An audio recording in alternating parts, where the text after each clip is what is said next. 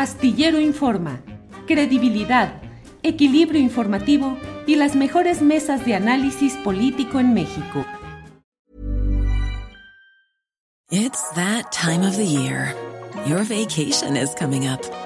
You can already hear the beach waves, feel the warm breeze, relax and think about work. You really, really want it all to work out while you're away. Monday.com gives you and the team that peace of mind. When all work is on one platform and everyone's in sync, things just flow wherever you are. Tap the banner to go to Monday.com. Hey, it's Ryan Reynolds, and I'm here with Keith, co star of my upcoming film, If, only in theaters, May 17th. Do you want to tell people the big news? All right, I'll do it. Sign up now and you'll get unlimited for $15 a month in six months of Paramount Plus Essential Plan on us. Mintmobile.com slash switch. Upfront payment of $45 equivalent to $15 per month. Unlimited over 40 gigabytes per month. Face lower speeds. Videos at 480p. Active Mint customers by 531.24 get six months of Paramount Plus Essential Plan. Auto renews after six months. Offer ends May 31st, 2024. Separate Paramount Plus registration required. Terms and conditions apply if rated PG. Astillero Informa.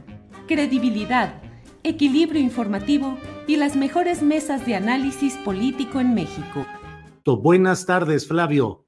Julio, buenas tardes, a tus órdenes. Gracias, Flavio. Leí en las redes sociales específicamente un tuit de Felipe Calderón Hinojosa, donde dice que en México lo que queda claro es que se libera a los delincuentes y se persigue a los opositores. ¿Qué le contestaste? ¿Qué le contestas a eso que planteó eh, Felipe Calderón, Flavio Sosa? Que él, él es un criminal, es un criminal cínico, es un asesino.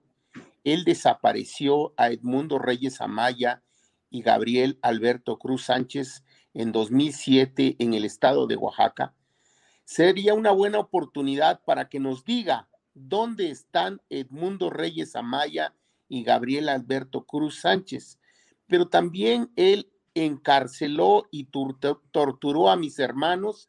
A Eric lo envió al penal de Matamoros, Tamaulipas, y a Horacio y a un servidor nos mandó al penal de máxima seguridad de La Palma o al Moloya, como si fuéramos unos criminales, nos acusó de 13 delitos, torturó a mi familia, nos persiguió a mi familia, a decenas de compañeros los mantuvo en cárceles, eh, también como Nayarit, y entonces eh, él reprimió a la, a la APO y a lo que él consideraba la dirigencia de la APO y que la quiso encarnar en mi familia, en mis hermanos y en mí, para ensañarse con nosotros y mandar un mensaje a la sociedad de que él iba a tener mano dura. Eso apenas sucedió unos días antes de que se pusiera su casaca militar.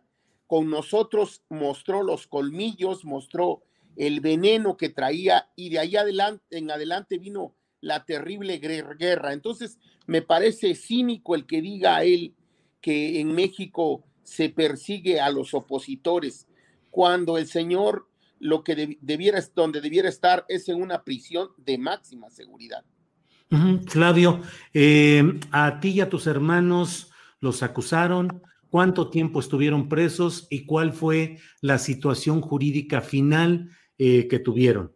Bueno, los, nos acusaron de 13 delitos, ninguno de ellos federal, sin embargo estuvimos inconstitucionalmente presos en cárceles federales. Para estar cárcel, en una cárcel federal debimos ser reos de máxima peligrosidad, debimos tener un perfil criminal muy alto o debimos haber cometido un delito federal. Entonces se violó la constitución porque Eric aproximadamente a los ocho meses eh, salió de Matamoros. A Eric en Navidad le inundaron su celda de, de drenaje y estiércol en Matamoros por instrucciones de, de, quien mandaba ya en esos momentos en el país, que era un criminal que ustedes han oído hablar de él, se llama Genaro García Luna.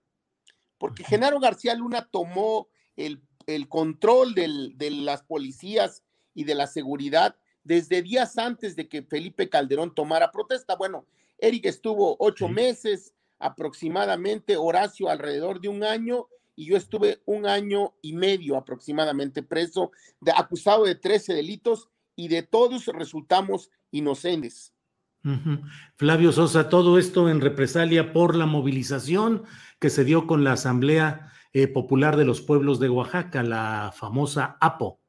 Así es, y digo, a propósito de la, Felipe Calderón actuó así, mandó un mensaje de que no iba a permitir eh, movilizaciones, él tenía un problema de orden político, él estaba siendo cuestionado por su legitimidad, por el fraude gigantesco que le hizo a López Obrador en 2006. Entonces el, el mensaje que él envió con usándonos a nosotros es de que él no iba a permitir movilizaciones ni protestas. Más bien se pretendió curar en salud porque él quería tener posibilidades de moverse por el país y sabía que la, el cuestionamiento a su legitimidad le podría causar problemas. Debo recordar que a mí se me detiene precisamente después de una reunión que tuvimos con López Obrador eh, alrededor de las dos de la tarde. Eh, estuvimos algunos integrantes de la APO que estábamos siendo perseguidos y estábamos viviendo en el Distrito Federal. Nos reunimos con López Obrador para solicitarle que los diputados y senadores electos de la pasada elección que se había sucedido en julio, me parece, este, pudieran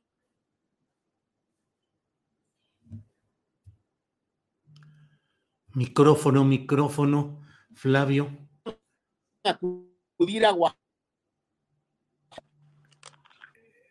ah, Flavio, Flavio, ¿nos escuchas? Sí, sí, te escucho. Se está ahí, creo que ya se restableció. Adelante, por favor. Bueno, después de estado en la reunión con AMLO, Después de la reunión que tuvimos privada con López Obrador y que generosamente nos prestaron un salón en la jornada para, para poder platicar, este, después de esa reunión, en la tarde me, me detienen y me envían transmitiéndose en vivo mi encarcelamiento a Almoloya. Me siguieron helicópteros, esa, esa noche López Dóriga no transmitió las mangas del chaleco tuve el honor, el alto honor de que, de que sustituir las mangas del chaleco para anunciar el encarcelamiento de un peligroso criminal y a mi hermano y a mí nos, siguió una caravana de vehículos de prensa y helicópteros y todo el dispositivo al estilo García Luna, ¿no?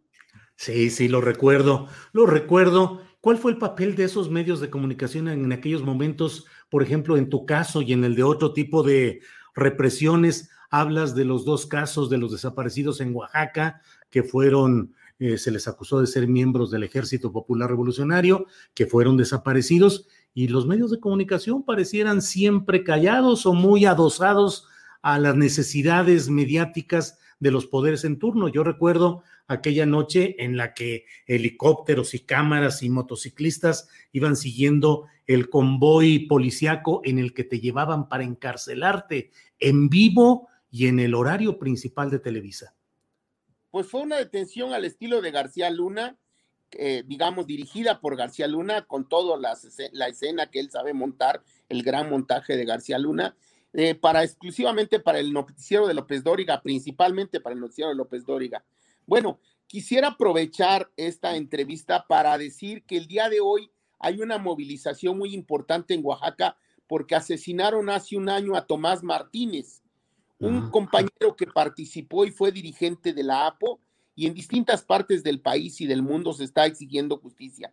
Eh, eh, quería aprovechar, no dejar de mencionarlo porque el compañero Tomás Martínez luchó con nosotros por que hubiera justicia en ese momento en nuestro país. Y no ha habido ningún avance en las investigaciones sobre este asesinato. Seguramente hay avances, pero se quiere en la cárcel a los autores materiales e intelectuales los compañeros del Frente Popular Revolucionario hoy se están movilizando en distintas partes del país y han encontrado solidaridad en otros países también. Hay protestas para exigir que se castigue a los responsables del asesinato de Tomás Martínez. Flavio, pues eh, muchas gracias. A reserva de lo que desees agregar, eh, estamos atentos aquí a tus comentarios y tus señalamientos. Y bueno, por esta parte, pues eh, gracias. Insisto, a reserva de si quieres agregar alguna otra cosa pues insistir que la FGR debiera investigar a Felipe Calderón. Nosotros ya presentamos algunos indicios eh, de, los delitos que cometió. Él se coaligó con el crimen organizado, puso a un narcotraficante al frente de la seguridad del país, le entregó la seguridad del país a un criminal, a un narcotraficante, a Genaro García Luna, este, muy probablemente haya usado del dinero del crimen organizado para su enriquecimiento y ahí tiene los indicios el, este, el, la FGR. También están los señalamientos de tortura contra nosotros. Estuve en plenales de máxima seguridad, lo documentó la Comisión Interamericana de Derechos Humanos y eso, esos delitos no prescriben. Y los dos desaparecidos del, e, del EPR, que también son delitos de lesa humanidad y que no prescriben. Así es que la FGR tiene elementos suficientes para encarcelar a Felipe Calderón como lo que es un asesino. Bien, pues uh, Flavio Sosa, gracias por esta oportunidad de platicar contigo y seguiremos en contacto, Flavio. Gracias, Julio. Para que te enteres del próximo noticiero, suscríbete y dale follow en Apple, Spotify, Amazon Music, Google o donde sea que escuches podcast te invitamos a visitar nuestra página julioastillero.com.